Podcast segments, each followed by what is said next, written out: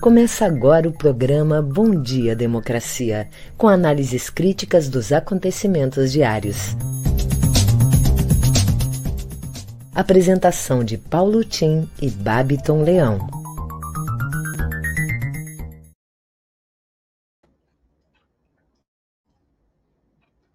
Bom dia, democracia.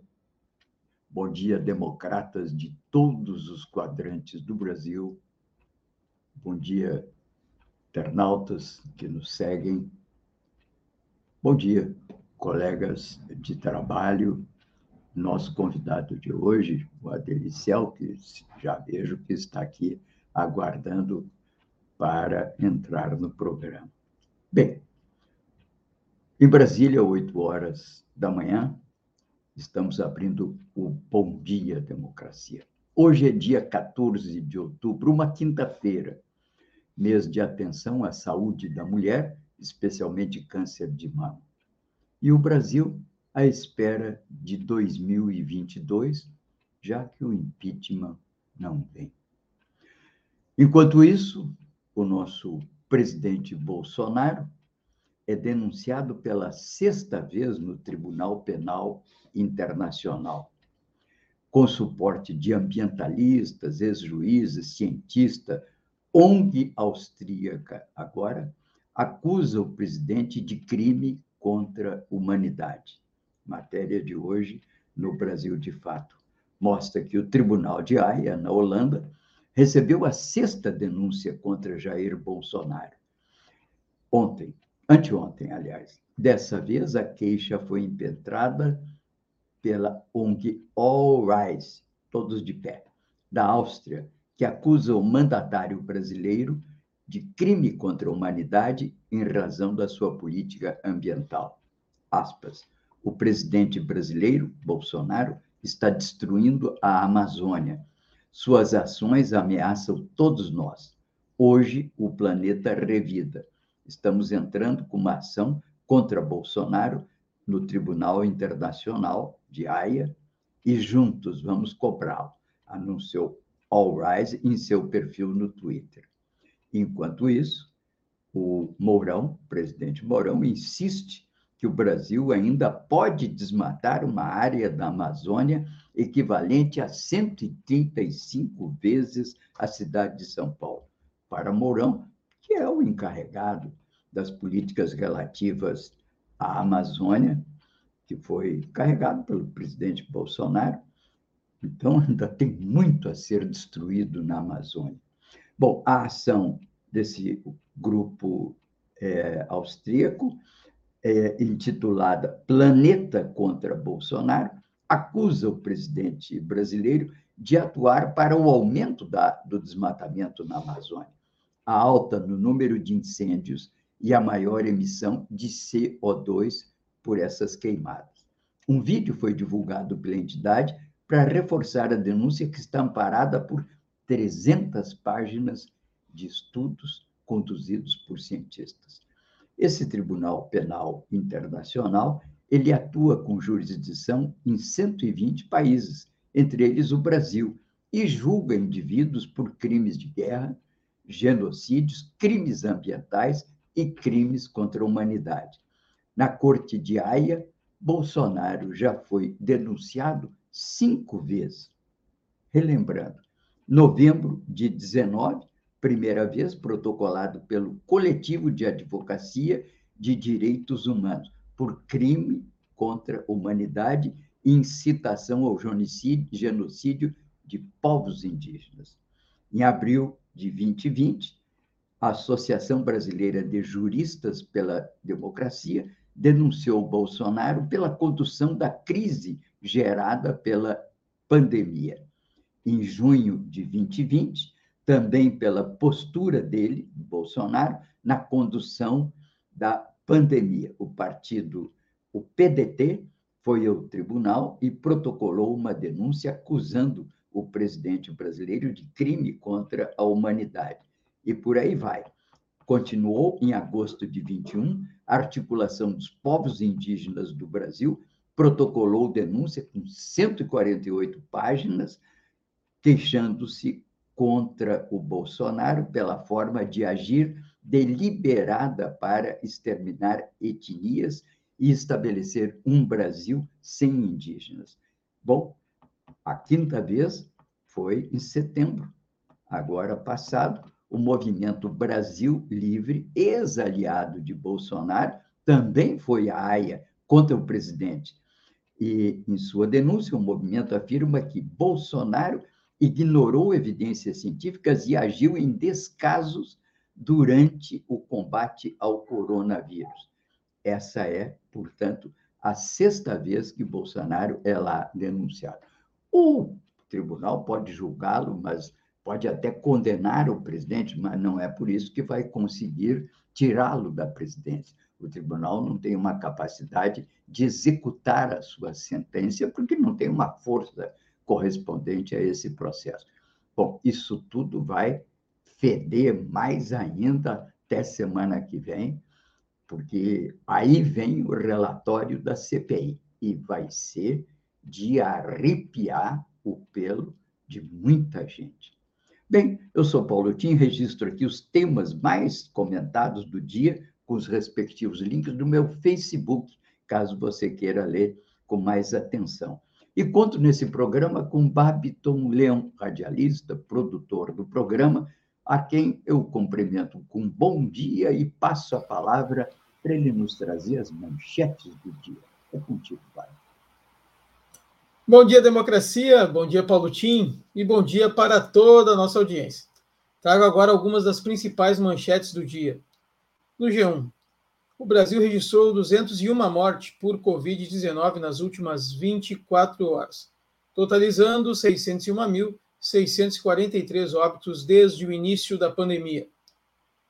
Câmara aprova projeto que muda regras de imposto sobre combustíveis. Bolsonaro erra ao citar anticorpos para rejeitar vacina contra a Covid, dizem médicos. O Ministério Público ouve hoje pacientes da Prevent Senior que receberam remédios ineficazes.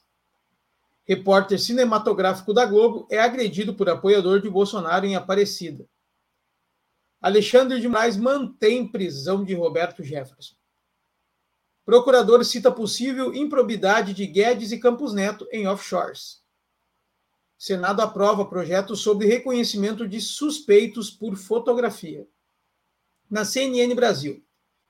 Não aceitarei ser ameaçado, diz Alcolumbre sobre Sabatina de Mendonça. No Estadão. Brasil chega a 100 milhões de totalmente vacinados e supera os Estados Unidos na proporção de imunizados. Sem solução para o Bolsa Família, cresce a pressão para renovar auxílio emergencial. Jornal Brasil de Fato. Comitê da ONU marca julgamento de processo de Lula contra Moro para maio de 2022. Folha de São Paulo. Twitter, Instagram e YouTube bloqueiam páginas de Alan dos Santos e Terça Livre. No nosso programa de hoje, desta quinta-feira, teremos as participações, primeiro do escritor, consultor, bacharel em Direito e ex-vereador de Porto Alegre, Adelicel, que vem conversar conosco sobre a Feira do Livro aqui da capital, e também hoje da diretora de comunicação da Durg Sindical, Sônia Maria Ogiba, que vem conversar conosco sobre o lançamento do Fórum Estadual Popular de Educação no Rio Grande do Sul. Em seguida, eu volto com as notícias locais. É com você, Paulo Tim. Pois, muito bem.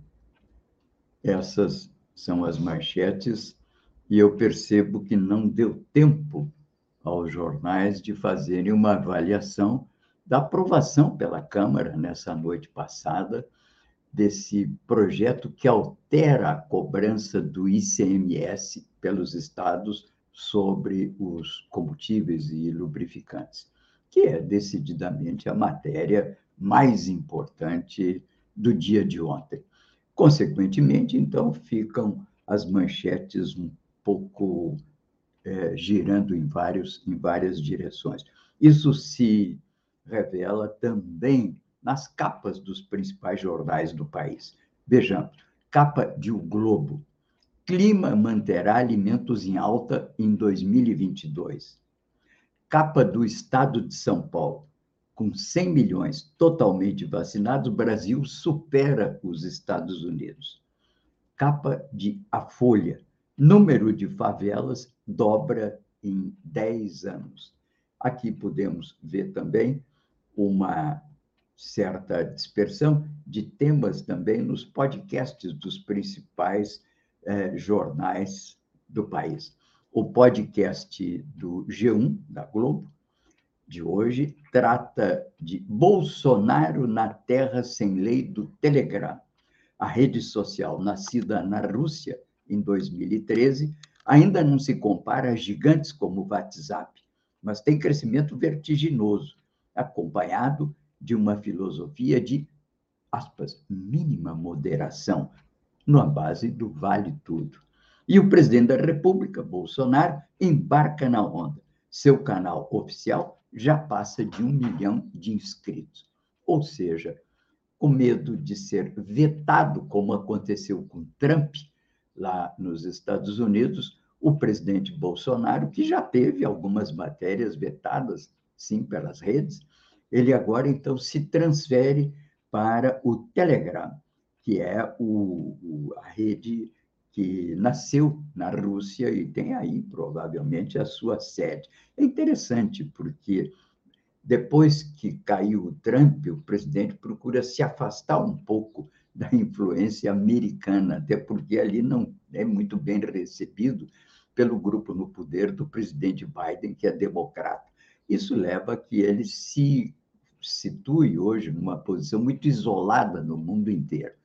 Aliás, uma matéria que até transcrevo hoje, do Luiz Carlos Azido, do Correio Brasiliense, trata exatamente desse processo de isolamento externo e interno do Bolsonaro e aposta o Luiz Carlos Azedo, que é um dos melhores analistas da política nacional que nós temos hoje nos diários associados, que isso vai retirando a possibilidade de que Bolsonaro chegue ao segundo turno.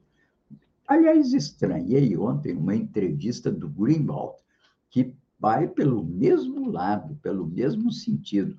Acha que Bolsonaro não chega ao segundo turno. E o Greenwald acha que sim, o Ciro pode chegar ao segundo turno, e é isso que o anima a uma certa ofensiva sobre determinados segmentos de centro, centro-direita, inclusive, exatamente com essa dicção, com essa narrativa de que ele irá para o segundo turno com Lula e ele diz que poderá vencer o Lula. Bem, muitos acreditam, tanto que o Lula vai faturar isso no primeiro turno e as pesquisas apontam uma franca vantagem do ex-presidente Lula. Mas vamos ver aqui, o, então, o café da manhã do grupo Folha UOL. Aqui, interessante essa matéria. É um, é um podcast. Entenda projeto que une PT e Centrão para mudar órgão que fiscaliza Ministério Público. Proposta em tramitação na Câmara quer alterar a composição do colegiado e abrigar mais indicados pelo Congresso. É o controle pelo Congresso, ou pelo menos um controle externo, sobre o Ministério Público no Brasil. Isso contraria frontalmente o espírito da Constituição de 88, que deu ao Ministério Público um poder reitor na defesa da lei, que não havia antes, deu uma grande autonomia. O Ministério Público está rejeitando essa proposta.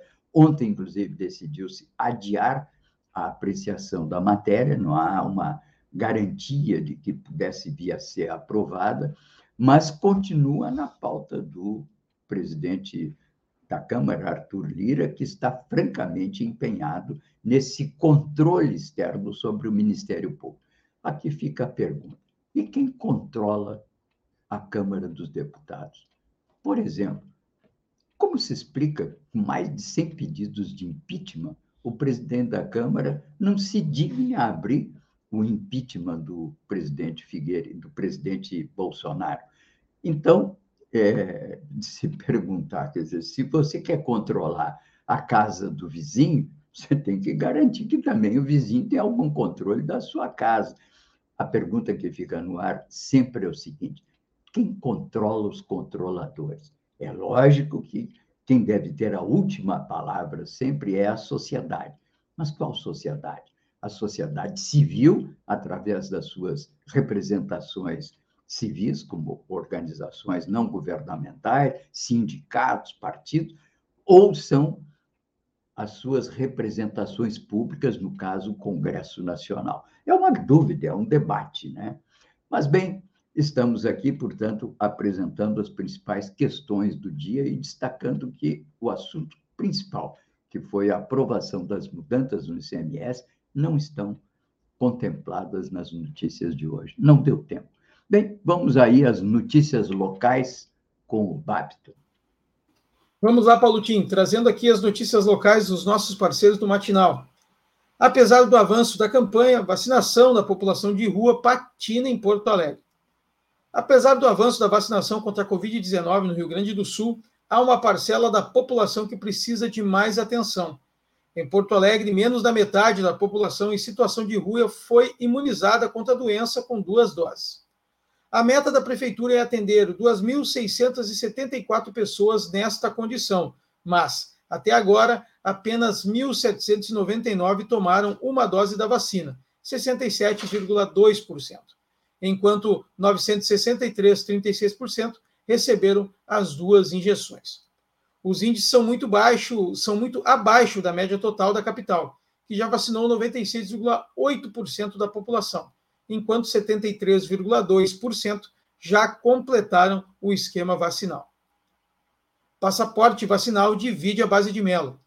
Bastante coesa nesta legislatura, a base de apoio do governo Sebastião Melo, MDB, deu início de uma racha na tentativa de análise do veto do prefeito à emenda que exige a apresentação de carteira de vacinação completa para ingressar em estádios de futebol, que acabou não ocorrendo por falta de quórum na sessão de ontem parlamentares da base divergiram entre si sobre a decisão de Mello. Cláudio Janta, Solidariedade, citou que o direito individual de não se vacinar não pode se colocar acima da saúde pública. Já a comandante Nádia Dem afirmou que a questão é de controle social. Em nível estadual, a exigência da apresentação de carteira de vacinação contra a Covid para eventos de grande porte se tornará obrigatória a partir da próxima semana. Serão cinco grupos, de casamentos a competições esportivas, em que a comprovação da imunização deverá ser apresentada pelo público. Cozinha Solidária entrega refeições em Porto Alegre após reintegração de posse. Após a reintegração de posse feita na manhã de ontem com o apoio da Polícia Federal, a Cozinha Solidária da Azenha precisou mudar de lugar. A iniciativa do Movimento dos Trabalhadores Sem Teto, porém, segue em funcionamento Agora, a distribuição de refeições a moradores de rua e pessoas em situação de vulnerabilidade social ocorre na Praça Princesa Isabel, enquanto a produção é realizada na Rua Marcílio Dias.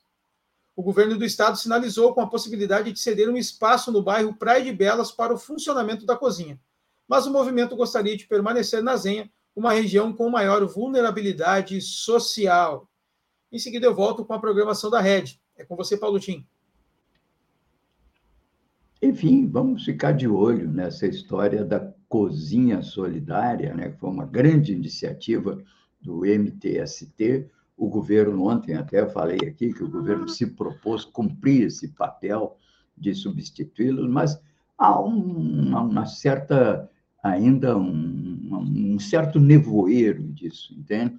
A gente sempre teme por essas medidas que acabam deslocando, dá a promessa, depois acaba tudo em promessa não cumprida. Vamos ficar de olho.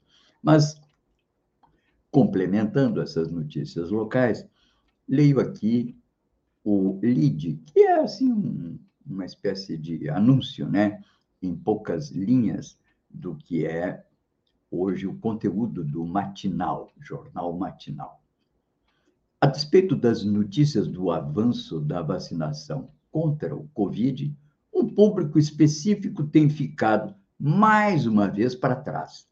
Enquanto a quase totalidade da população vacinável já recebeu ao menos uma dose, esse índice cai para cerca de dois terços entre pessoas em situação de rua na capital. Falamos nisso aqui outro dia, aliás, a pedido do Anderson.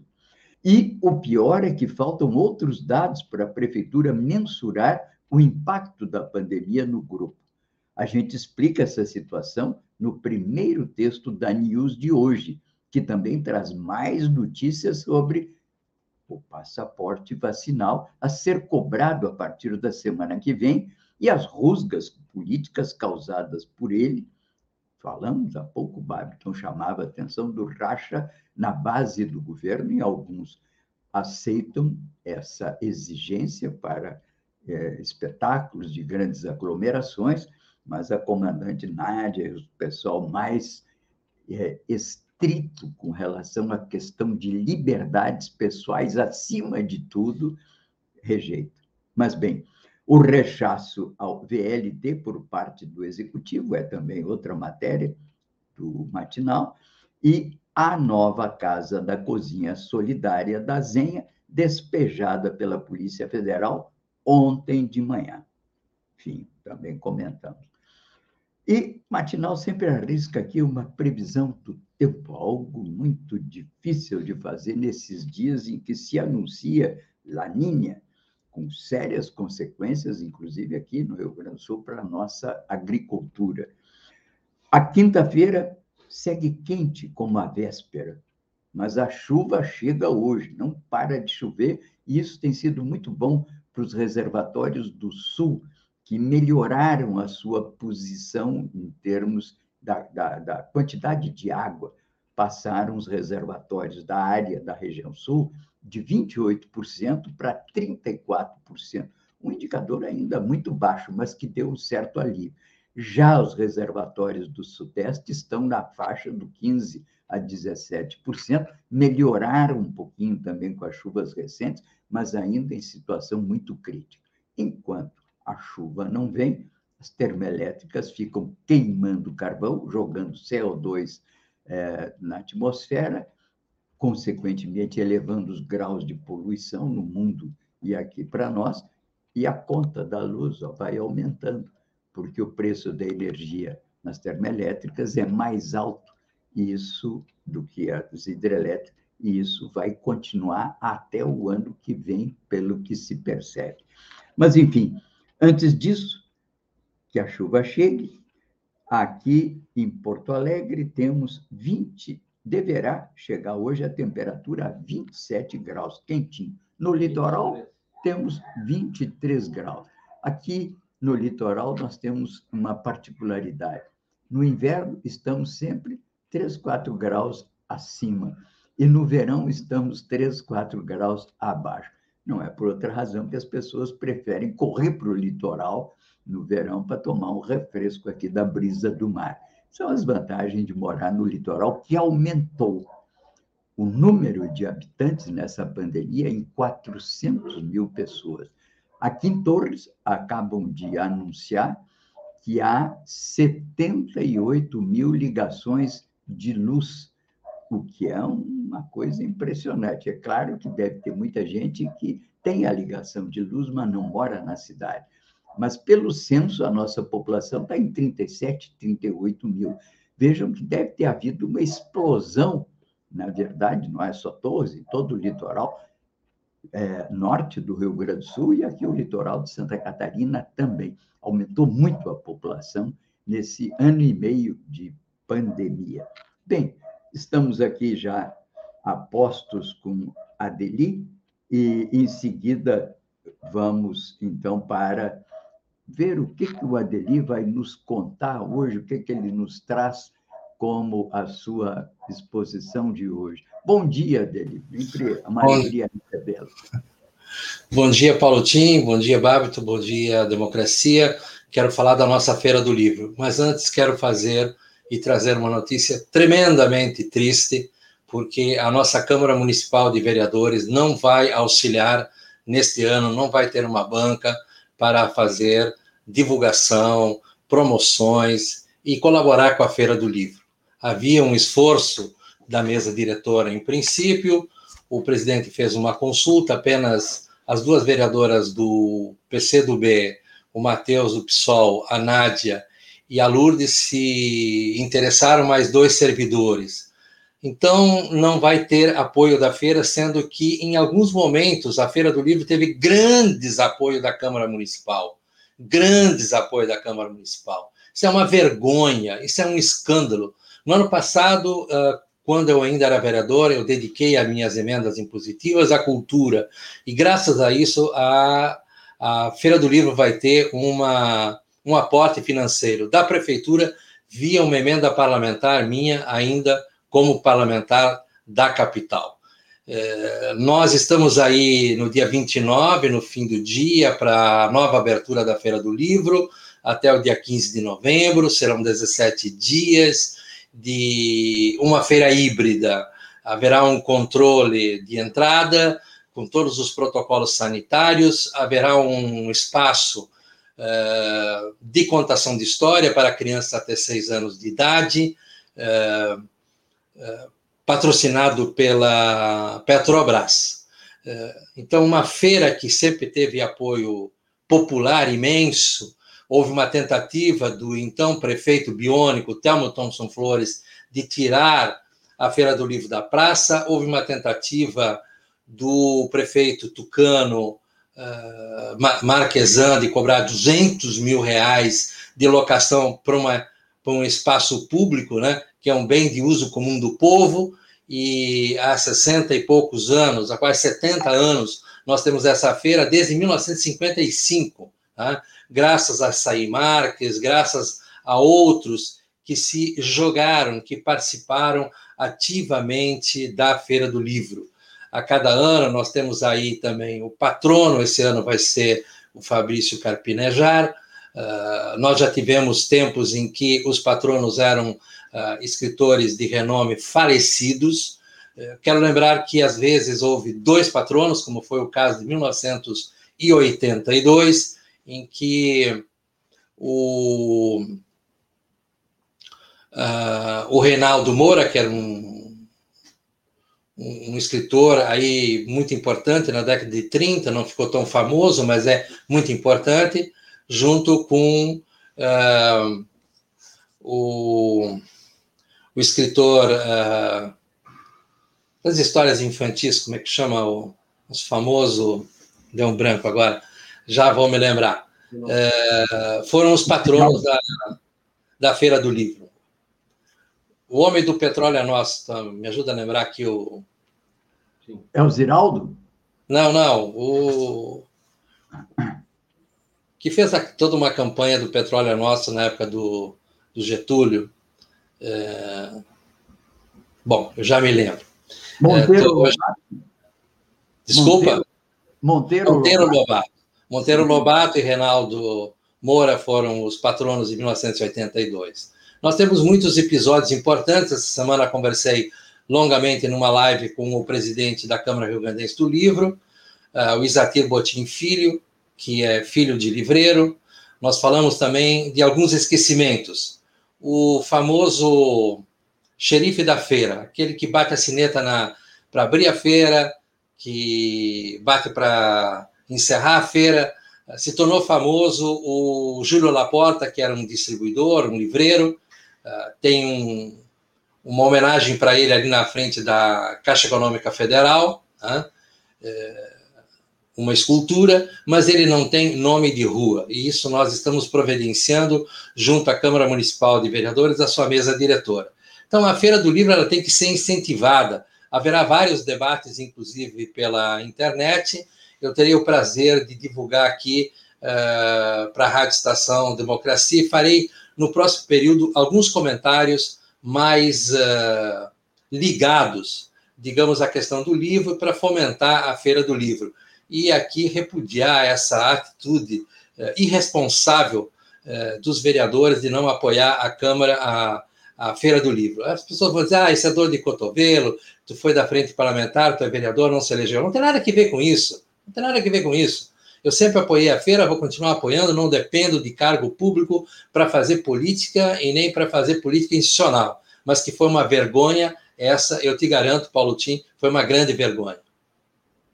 Faz muito bem trazer essa questão a público e divulgá-la, e estamos aqui abertos sempre para que você traga essa denúncia em altos brados, porque é um absurdo a Câmara se negar apoiar um dos, do, dos eventos mais marcantes da vida da cidade, e que tem reflexos, inclusive, no turismo, para o desenvolvimento do turismo. Ela é uma Sim. atração turística regional. E só não é mais porque talvez o poder público não ajude mais.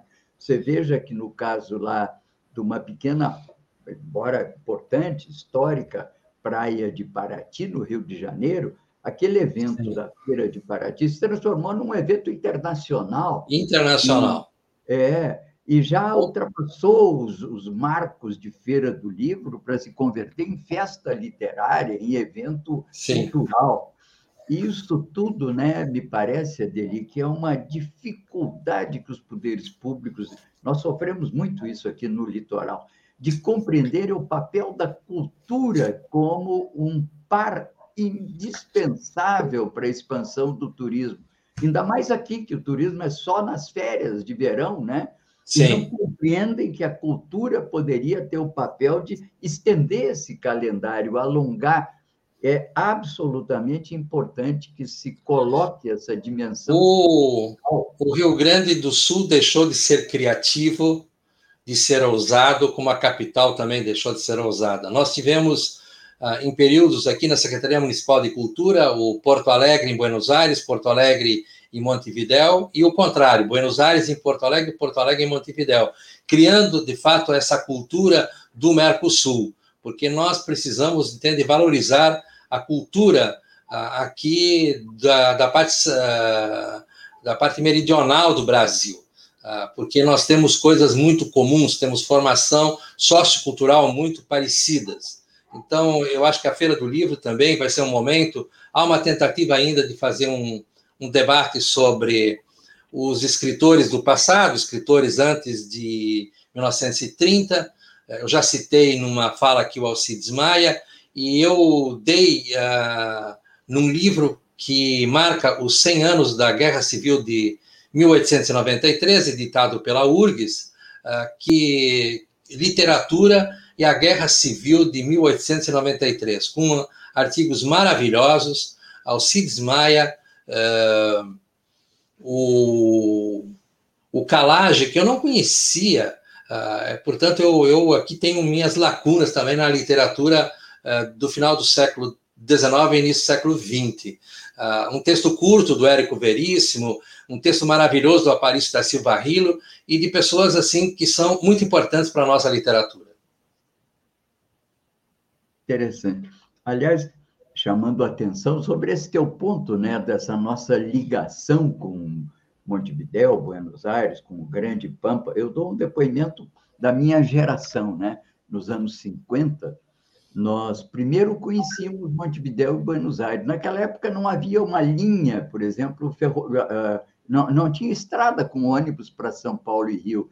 Era muito mais fácil nós irmos a, a Montevidéu ou Buenos Aires. Sim, Isso, claro, sim. nos dava, até porque as rádios de, de Buenos Aires entravam aqui desde os anos 30, Rádio Belgrano de Buenos Aires, Rádio El Mundo, assim como os pajaritos hacen pio, pio, Mejoral manda seus dolores de cabeça a las que eu pariu. Então, isso tudo fazia parte da nossa, dessa integração nossa com essa parte do Cone Sul, né, principalmente Buenos Aires. Então, é muito interessante isso. Claro, depois, com a abertura das estradas e a, a integração maior do Rio Grande do Sul com o Rio e São Paulo, também aí a Rede Globo teve um papel, a televisão teve um papel muito grande de nos Sim. articular mais, né? Mas é importante. Eu destaco, eu não sei se você conhece, você conhece o Jorge Frederico Duarte Weber, é o Xango Duarte, ele é um sociólogo, já doutorado, excelente formação, e ele tem essa tese. Nós não somos, diz ele, é, descendentes, como você diz, não somos apenas descendentes de açorianos, nós Sim. somos parte, diz ele, do grande Pampa. E Sim. ele é, inclusive, um músico. Ele, ele é múltiplo. É... Eu estava conversando há, há pouco com o procurador Jorge Terra, que é, é um estudioso da questão do negro em geral, mas o negro no Grande Sul, um procurador muito importante. Eu tenho conversado com o Plínio Melgaré, que é um professor aí da área do direito, exatamente sobre a formação de Porto Alegre. E ontem o vereador Matheus eh, do PSOL me ligou ele desarquivou o projeto de lei sobre a rua uh, Barão do Cotegipe, porque pela nossa legislação, a população que mora nessa rua pode decidir se quer permanecer com esse nome ou se quiser mudar. Eu não, não opino de que tem que mudar, que deve mudar, ou coisa do tipo. As pessoas têm que escolher. Agora, eu vou me dar o direito, como pesquisador, como estudioso de Porto Alegre, de dizer quem foi o Barão de Ubá, o grande traficante, o ricaço traficante, amigo do imperador, eh, e que tem um nome de rua em Porto Alegre, exatamente onde terminava a colônia africana.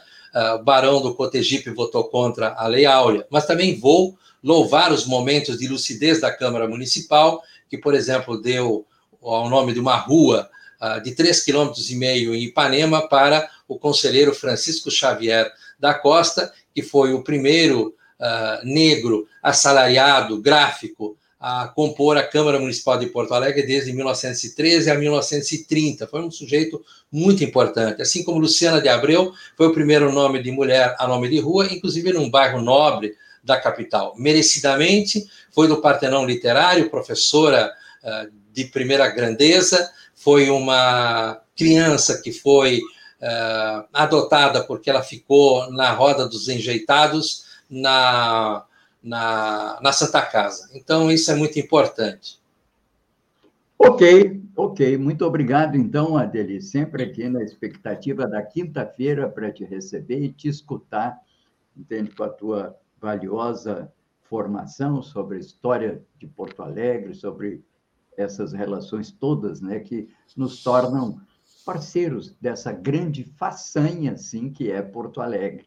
Tá bom, muito obrigado. Então, Ivan, agora ao Babiton, que vai, então, conversar com outra convidada do dia, a nossa querida Maria Ogiba. Ô, Babiton, é contigo. Bom, vamos agora receber a nossa segunda atração do dia. Recebemos então agora a diretora de comunicação da Durga Sindical, Sônia Maria Ogiba. Muito bom dia, seja bem-vinda, diretora.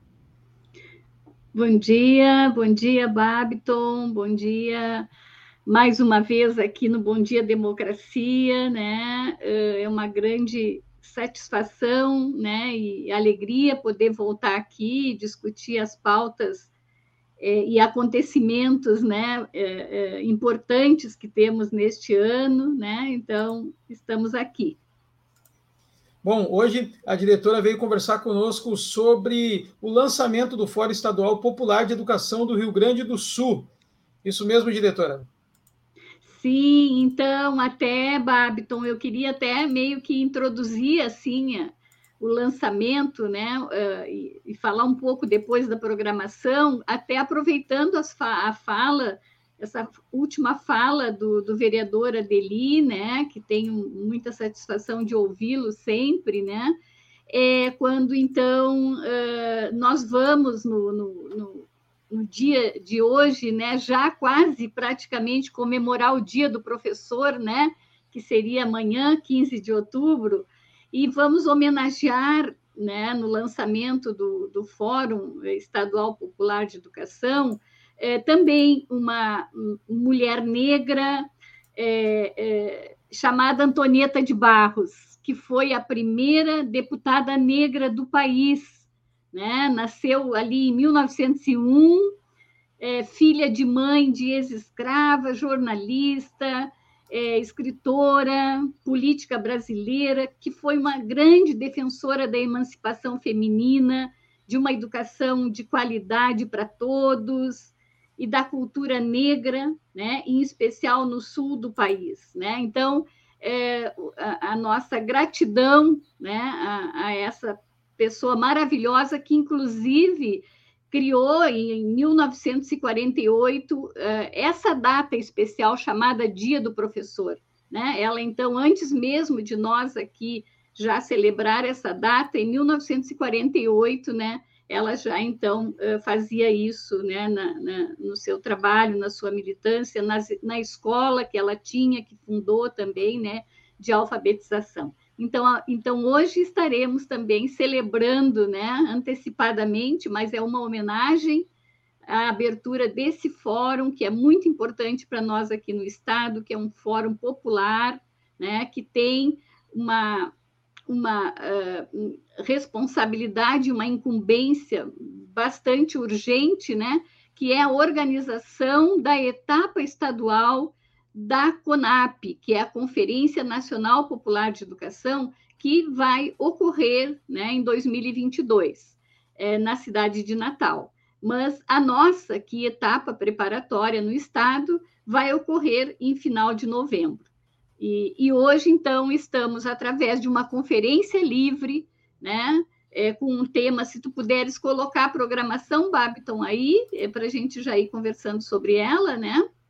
Uh, é, então, vejo, não sei se dá para os ouvintes né, uh, poder acompanhar, né, mas, enfim, então, nós temos aí uma, uma programação uh, com três mesas, né, três mesas de discussão e de debate. O tema geral é esse da própria CONAP, né, a reconstrução do país, educação, direitos humanos e justiça social e inclusão. Então, organizamos, não é, eh, com três mesas de debate. Nós queremos, na mesa 1, um, fazer uma uh, interlocução que já estamos, que já demos início, inclusive, é, com o parlamento, né? Convidamos, então, para uma mesa em que vamos discutir compromissos políticos e educativos com a reconstrução da democracia do país, né? Então, convidamos deputadas aqui uh, né, do, do, Estado, né, como a, a professora, uh, desculpe, a deputada uh, federal Fernanda Melchiona, a Juliana Brizola, deputada estadual, Sofia Cavedon, nossa deputada também estadual, e a Olívia Santana, que é uma deputada do estado da Bahia. Né? Então, é, vai ser um, um, um, grande debate que nós estamos apostando muito é, para produzir essa interlocução e essas alianças e parcerias com o parlamento, para que possamos ter uma conferência estadual, né? Com, com, com muitas contribuições aqui do Estado e dos municípios para levarmos para a nacional o ano que vem. É, a mesa 2, então, nós temos aqui também um importante debate que é resgatar a memória das conferências de educação, né? Nós tivemos anteriormente ao golpe, a 2016, né? Nós tivemos aqui um golpe que destituiu a presidenta Dilma, né? É, nós tínhamos a realização de conferências nacionais de educação.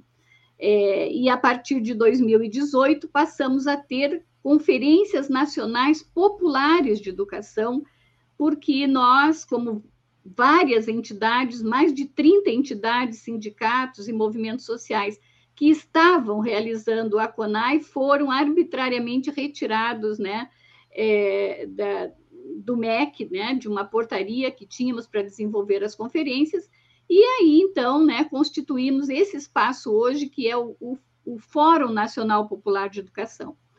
Bom, então essa mesa vai resgatar um pouco dessa história. Temos personalidades aí é, que são muito reconhecidas por nós aqui no Estado, né? José Clóvis de Azevedo, que foi ex-secretário de Educação né, do Estado, a professora Rosa Mosna, que esteve na coordenação da CONA em 2014, Lúcia Camini, né, que, que muito conhecida de nós também, né, do Conselho Estadual de Educação atualmente, e ela também participou tanto nas CONAIS quanto na CONAP, e a nossa uh, sempre reconhecida uh, é, como de muito valor para nós aqui no Estado, a professora Jaqueline Moll, que esteve na CONAP, na coordenação, junto com um grupo né, de outras entidades, em 2018. A mesa 3, bom, a mesa 3, nós vamos então uh, é, buscar né, trazer desafios para a reconstrução do país, né, no sentido de levarmos contribuições para a etapa estadual, que educação nós temos e qual queremos. Né? É uma interrogação, é um desafio. Para isso, convidamos, então, eh, a nossa presidenta do Conselho Estadual de Educação, Márcia Carvalho, né, a, a presidenta também eh, do, do, Conselho Municipal de Educação de Porto Alegre, nossa colega e parceira Fabiane Pavani, e uh, uma representação da CONAP uh, nacional, que é a professora Olga Mira Mância, né, que é também da Universidade de Brasília. Vejo, então aqui nós temos três mesas que vão assim é, é, consolidar, digamos assim, né, o lançamento do Fórum Popular de Educação aqui no Estado. E nós, como a Durgues, somos uma das entidades que, que tem a coordenação colegiada desse, desse fórum né, estadual, é, junto com assim uma dezena ou mais, né, de que eu já comentei aqui em outros programas que estão conosco, não vou citar aqui para não esquecer nenhuma, mas os grandes sindicatos, Simpro, CEPERS, né, é, movimento estudantil, universidades, tanto aqui universidades aqui nossa do território, mas universidades do estado, né? E assim que estamos com um, uma boa representação, né? É, é, no fórum, né, na coordenação colegiada e também como participantes do fórum que outras entidades estão se associando a nós. Então, é uma grande satisfação poder contar né, com a participação de todos os ouvintes que estão aqui nos ouvindo, até mesmo aqui do professor Tim, Babiton, né, que quiserem estar conosco, serão bem-vindos. Né? Diretora, essa é a segunda já uh, é a segunda conferência livre, né, deste ano? Sim, sim, é a segunda conferência livre. Uh, nós, as conferências livres até já devem ter ocorrido nos municípios aí do nosso, né? Nós temos mais de 400, né? E poucos municípios já devem ter ocorrido também em outros municípios, mas aqui, né? Em, em Porto Alegre é, nós estamos realizando mais essa conferência livre, porque elas são conferências preparatórias né, à, à etapa estadual. Né? E, te, e, temos conferências municipais também. Vejo, agora, semana que vem, já no dia 19, 20 e 21, tem uma outra programação, que é a realização já da Conferência Municipal de Porto Alegre. Daí já não é uma conferência livre, daí já é a própria conferência do município de Porto Alegre, né? E também já deixo aqui, né, com grande satisfação, porque estamos também pela Durgs coordenando o Fórum Municipal de Educação de Porto Alegre, né? E estamos realizando também essa, essa conferência em três dias e mais uma plenária final no dia 21. Então, assim que temos muito muita satisfação, mas muito trabalho também nessas duas semanas aqui, depois todo mês de novembro para realizar então a etapa estadual, Babiton. Eu queria que a diretora pudesse explicar um pouco melhor como é que vai funcionar a questão de horários, porque é no dia 14 às 17 horas, mas são três mesas, né? E daí, como é que vai funcionar uh, a, a, a conferência na, na, questão de horários, na questão das mesas, até porque o pessoal que vai querer acompanhar aqui, os nossos ouvintes, uh, ficarem bem por dentro da situação. Tá bem. Então, assim, nós, eh, nós estamos assim com uma previsão, né, que é de iniciar às 17 horas, com uma abertura ali de lançamento do, do, do, do FEP, né? Uma saudação da vereadora Dayana Santos, da bancada antirracista, e uma saudação da representação estudantil. Então, isso vai nos levar ali em torno de 15 minutos, 10 minutos para a abertura. Depois, imediatamente, já iniciamos aí a mesa 1. As deputadas já estarão conosco, né? E já iniciaríamos a mesa 1. Cada deputada vai ter sete minutos de fala, isso vai dar aí meia hora, 28 minutos, né? Assim que, então, depois já passamos para a mesa 2, onde então vamos ter aí uh, uh, 10 minutos de fala para cada um dos nossos colegas, né? Isso já dá aí 40 minutos, e em seguida nós vamos passar para a mesa 3. Então, vai ser uma, um, um, final de tarde, né? Que vai encadear uma mesa na outra. Né? Então, assim, vai ser um evento rápido, né? Pelo jeito. É como conferência livre, sim, né? Como conferência uhum. livre seria, nós temos um limite aí, talvez, de duas horas, menos que isso, uma hora e quarenta e cinco, né? Porque queremos realmente nos preparar, né? E, e sistematizar essas contribuições para levar para a etapa estadual, né? Então, assim que. E a conferência, e, as, e, a conferência do município mesmo de Porto Alegre, que eu citei, né, que vai ser 19, 20, 21, Bábito, aí começa também às 17 horas, são dois eixos por dia, por turno, né, no caso, então começa às 17 horas, discutimos dois eixos, dois primeiros eixos, são seis eixos, né, da, da, da conferência. No dia 20, também às 17 horas, mais dois eixos, o 3 e 4, e no dia 21, mais dois eixos e a plenária final. Aí no dia 21, provavelmente a gente vai até mais tarde, né, até às 21 horas, porque daí é já a plenária final, né, Babiton? Então, Sim. É, é uma. A gente, a gente tem vários comentários aqui, diretora, mas eu quero, eu vou trazer um especial porque Sim. a Teresa Bey, a Teresa Bey comentou aqui, ó, bom dia, minha ex-colega de faculdade. Então, ah. eu, não, eu, não quero, eu não quero ser uh, desrespeitoso com ninguém, não trazer os outros comentários, mas é que foi um comentário direto para a diretora, eu achei ah. legal trazer. Bom, bom, a gente, a gente sempre... Muito obrigada. A gente sempre agradece muito né, a Durgues que traz essa, esses temas importantes aqui para o nosso programa. Bom dia, democracia. A diretora Sônia está sempre aqui conosco, sempre quando pode, vem trazer esses esses eventos, conferências e, algo mais, quando uh, são realizados. A gente agradece muito, diretora. E, claro, as suas considerações finais, se quiser reforçar o pedido para o pessoal ver também. Sim, então, muito obrigada, muito obrigada novamente aqui ao Bom Dia Democracia, Babiton, professor Tim, né, uh, vários, assim, amigos e colegas que eu tenho aqui, né, na rede, né, e a Durgues também agradece.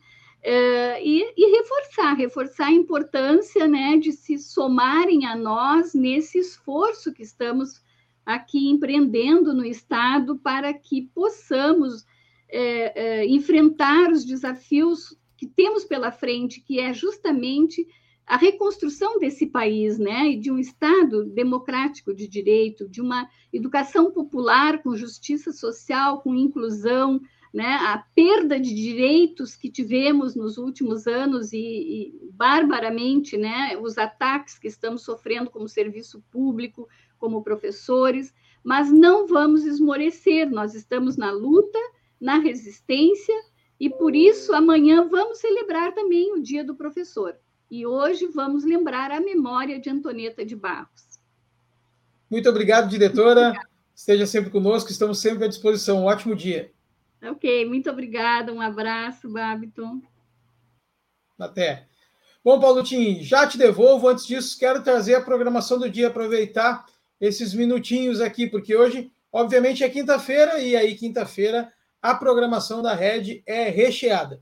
Já agora, às 14 horas, logo depois do meio-dia, você tem já um encontro marcado diário com nós aqui de segunda a sexta, que é o Espaço Plural de Debates e Entrevistas. E hoje, para abordar os efeitos das redes sociais na sociedade, um tema importantíssimo, nós vamos receber o médico psiquiatra Ricardo Nogueira, o delegado e secretário de Segurança Pública de Canoas, Everson Wennett, e também a pesquisadora do grupo Mídia RS de Pelotas, Tatiane de Oliveira Volca. Então, às 14 horas, fique ligado aqui nas nossas redes sociais, também dos parceiros que fazem a transmissão, e, claro, também no estaçãodemocracia.com. E como eu disse, quinta-feira, depois das 16 horas, como também já é de costume, a atriz, poeta e apresentadora Nora Prado traz o programa Estação Prata da Casa. No programa de hoje, ela vai receber a jornalista e produtora de educação e cultura, Glaci Saluzzi Borges. Então, hoje a Nora recebe a jornalista para falar um pouco sobre a sua carreira, trazer um pouco da sua história aqui no Estação Prata da Casa, às 16 horas. E logo após o Prata da Casa, às 17 horas, você fica com o Choro Nosso de Cada Dia, acompanhando o anuário de Maurício Carrilho. Maurício Carrilho, que compõe uma música por dia nesse ano de 2021, vai estar conosco para comentar as suas músicas. E hoje um programa especial que receberá o Igor Souza, que vai cantar um pouco sobre o seu mais novo lançamento, que é o Choro para Vó Lili. Então, além dos choros do Maurício, do Anuário, também vamos bater um papo com esse grande músico Igor Souza. A apresentação é do Gabu Ferreira. Se liga então às 18 horas aqui na rede Estação Democracia. Vai lá, assina o canal, ativa o sininho e cada vez mais fortaleça essa ideia da rede. Paulo Tim, é com você. Ok, Babiton, muito obrigado. Bem, vamos aqui já em ritmo de encerramento do programa, mas não poderia deixar de comentar três assuntos ainda, né? Um foi a aprovação pela Câmara do ICMS. Aliás, vivemos um período em que o presidente da Câmara, Arthur Lira, é o verdadeiro presidente da República no Brasil. Ele detém o controle do orçamento, com todas as suas variantes, inclusive do orçamento paralelo. Isso lhe dá um poder muito grande e agora ele ultrapassa, talvez, até os limites do que seria de uma competência exclusiva do Congresso, que seria fazer uma discussão da reforma tributária e, em caráter casuístico, aprova ontem uma alteração na cobrança do ICMS, que é um imposto que é a principal fonte de financiamento dos governos estaduais. Vai haver reação. Não sabemos ainda como é que o Senado vai responder a isso. Mas a ideia básica é não fazer a cobrança do ICMS como uma proporção, que é 18% do Rio Grande do Sul, chega no Rio de Janeiro a mais de 30%, mas de fazer por uma média de preço dos últimos anos e com uma sofisticação para que ele não incida diretamente no faturamento. Bom, isso é muito discutível. E mesmo, como ele diz, que baixe 8% o preço do combustível, que, que seria 8% hoje em, em uma gasolina a R$ reais ou a R$ reais em algum lugar? Ora, é menos de um real. É, é todo esse essa encenação para praticamente nada. Aí, quando aumentar o dólar de novo, aí ela volta para 7. Ou, se por acaso, aumentar o preço do petróleo no plano internacional. Quer dizer, ela está realmente, é como se desse, dá um tranco e baixa um degrau para depois voltar a subir. E, no fundo, no fundo, isso é uma, um factoide mobilizando céus e terras para praticamente nada. Queríamos alguma coisa que reduzisse a gasolina ou o diesel para metade do preço. Isso é difícil. Aliás, um dos fatores que pesa nisso são os altos lucros da Petrobras. Eu trago até uma matéria de um especialista na área mostrando como esses altos lucros da Petrobras incidem sim sobre os preços. Um agravante, isso aí é distribuído na forma de dividendo para o exterior, paga-se em dólar. Esse é todo o problema derivado do fato de que Petrobras é uma SA, não é uma empresa pública. Eu sempre defendi que fosse público. Sendo SA, se regula para pagar mais dividendos a acionistas do exterior. Bem, esse é um assunto muito rápido, não poderia dizer, mas mando para vocês hoje, na newsletter, o artigo do dia. O programa Auxílio Brasil é uma armadilha para destruir Bolsa Família e Sistema Único de Saúde, artigo de Nathalie Beguin, do INESC, e que confirma a afirmação da nossa Tereza Campelo, que diz que proposta do governo é retrocesso e vai deixar milhões na miséria. Para finalizar, apenas uma notícia que corresponde ao dia de hoje. No dia 14 de outubro de 33, o chanceler alemão Hitler comunica à Liga das Nações que se retira das Liga das Nações, da qual, inclusive, nunca os Estados Unidos participaram, porque eram contra algumas desses, mas era um movimento interno da, da, da, da Europa na tentativa de evitar futuras guerras, o que não conseguiu. A pedra, digamos assim, é, inicial que levou ao derrumbe das Ligas das Nações foi essa saída nesse dia, em 33, já pelo Hitler, sempre fazendo discurso em defesa da paz. E o final disso foi quando o Hitler, em 39, em setembro de 39, invade o famoso corredor polonês e ocupa Danzig, que era uma cidade administrada pela Liga das Nações, como uma alternativa de saída para o mar da Polônia.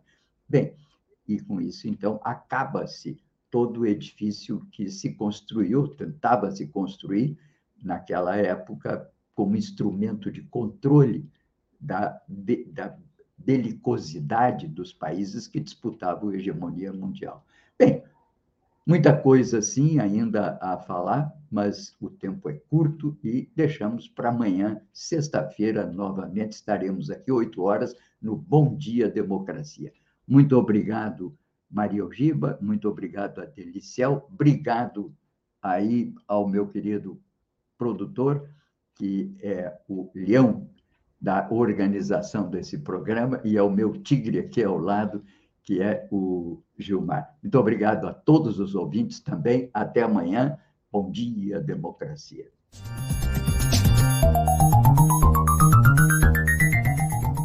Este foi o programa Bom Dia Democracia.